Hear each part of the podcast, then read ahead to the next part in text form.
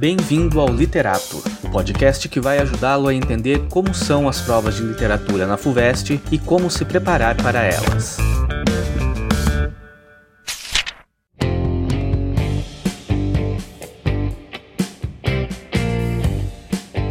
Olá, eu sou Fabrício Soares e para o primeiro episódio desse podcast que fala sobre como é a literatura na FUVEST, nós vamos conhecer um pouco do histórico do programa de literatura na prova, desde os primeiros registros que podem ser encontrados nos manuais do candidato disponíveis no próprio site da FUVEST.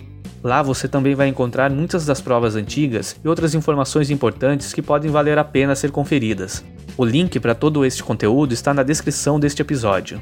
Nós acreditamos que conhecer essa história pode representar para você, candidato, uma vantagem quanto às expectativas do exame para o conhecimento que você deve demonstrar sobre as literaturas de língua portuguesa, e pode ainda ajudá-lo na compreensão das tendências nos estudos de literatura tanto do cânone quanto as mais recentes, as mais novas.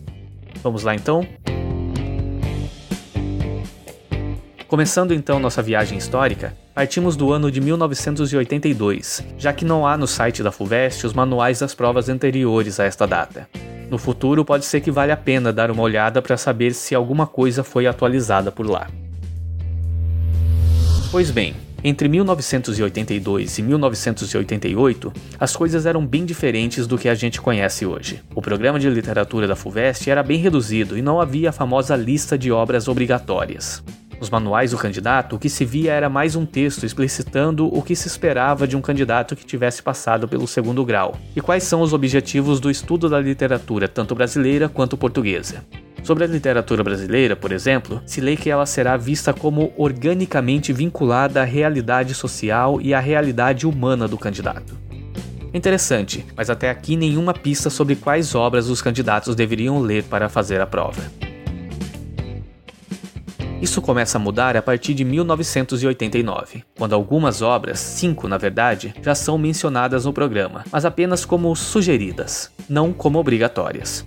Estas obras eram Farsa de Inês Pereira, de Gil Vicente, Lírica de Camões, Amor de Perdição, de Camilo Castelo Branco, O Prêmio Basílio, de Essa de Queiroz e as Poesias de Fernando Pessoa. Então, o candidato já tinha aqui por onde começar a pensar sobre o que cairia no exame. Este modelo de programa permanece até 1992, quando há novas mudanças.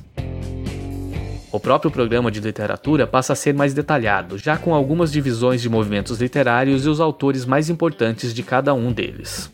Também não há mais obras sugeridas para a prova, mas sim obras cuja leitura, nas palavras do programa, será exigida de maneira integral. Aqui já começam a aparecer alguns dos autores mais recorrentes nas provas da FUVEST, tais como Machado de Assis e essa de Queiroz. Até 1994, era exigida a leitura de apenas cinco obras, mas isso muda a partir de 1995, e a mudança permanece até hoje, num modelo que prevê a leitura obrigatória de algo entre 8 e 12 obras. Além dessa ampliação no programa de leitura, há também uma reformulação no texto do programa, fazendo com que tudo fique mais detalhado e dividido no tocante aos movimentos literários, gêneros, autores e obras importantes. O ano seguinte, portanto 1996, tem um marco bastante relevante. É o ano que contou com o maior número de autoras entre as obras obrigatórias para a prova da FUVEST foram duas autoras na lista: Cecília Meirelles com Romanceiro da Inconfidência e Lígia Fagundi Teles com As Meninas. Até então, a presença feminina na lista sempre fora muito tímida, e para ser honesto, não deixou de ser mesmo depois deste marco. Entre os anos de 2008 e 2017, a lista de obras obrigatórias não contou com nenhuma autora feminina. E isso só mudou em 2018, com a estreante na FUVEST Helena Morley, com sua obra Minha Vida de Menina. Neste meio tempo, a FUVEST passou a ter a sua lista de leituras obrigatórias unificada com a do vestibular da Unicamp. A unificação se deu em 2007, mas durou apenas até 2016, quando houve a separação das listas novamente. Além das autoras mulheres que sempre foram muito pouco representadas na lista de obras obrigatórias da FUVEST, também se deve destacar a demora para que aparecesse o primeiro autor africano de língua portuguesa. Isso só aconteceu em 2017, com a presença na lista do autor angolano Pepe Tela e seu romance Mayombe, que viria a figurar em todos os vestibulares que vieram a seguir. O programa de literatura contida nos manuais do candidato a partir de então passou a contar também com um espaço dedicado às leituras africanas de língua portuguesa, mesmo que seja reduzido em comparação com os das literaturas brasileira e portuguesa. Ainda assim, é importante notar que a FUVEST tem se tornado mais aberta para novas perspectivas de literatura e também novos autores, ou mais contemporâneos, como é o caso de Bernardo Carvalho, que está na lista de obras obrigatórias de 2021. Para conhecer todas as obras em cada um dos anos da FUVEST, eu convido você, ouvinte, a dar uma olhada no manual que eu preparei e que também está disponível na descrição deste podcast.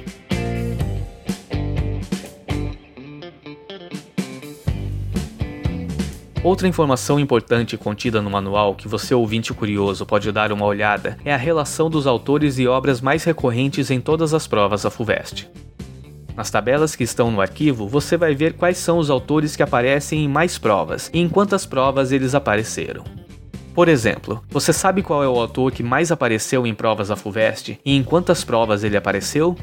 E qual é o autor português que mais apareceu? Bom, estas respostas eu te dou aqui, mas a relação completa você pode ver lá no manual. O autor brasileiro que mais apareceu é o Machado de Assis, estando presente em 30 provas. Já o português mais recorrente é o Essa de Queiroz, presente em 29 provas. São quase empatados, portanto.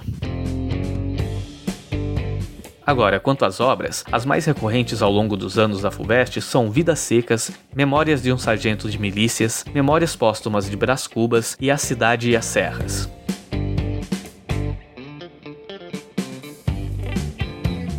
Outra coisa importante ao qual se deve dar atenção quanto à literatura na FUVEST é como são cobrados os movimentos literários.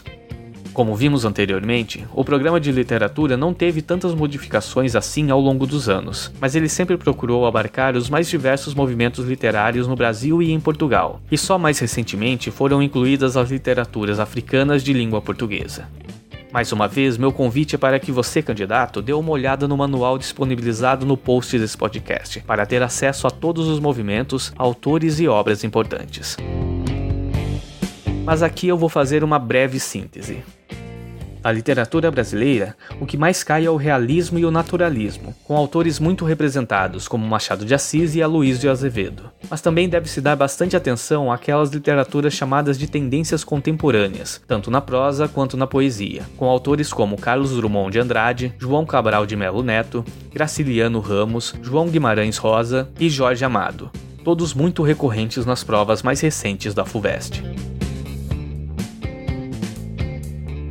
Quanto à literatura portuguesa, a FUVEST dá mais uma vez bastante espaço para o realismo, com essa de Queiroz, mas também sempre aparece algo do humanismo e do classicismo português.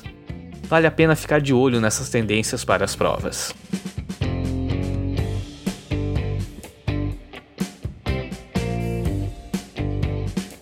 Então hoje nós conhecemos um pouco sobre como o programa de literatura da FUVEST tem sido ao longo dos anos. Espero que essas informações sejam úteis para você, candidato, que está se preparando para o exame. Não se esqueça que você pode buscar mais informações sobre este assunto nos links que eu deixei no post desse episódio. Então, até o próximo episódio, quando falaremos mais sobre como é a prova da FUVEST, tanto na primeira quanto na segunda fase. E também daremos algumas dicas breves que podem ajudá-lo a estudar para o exame. Até lá!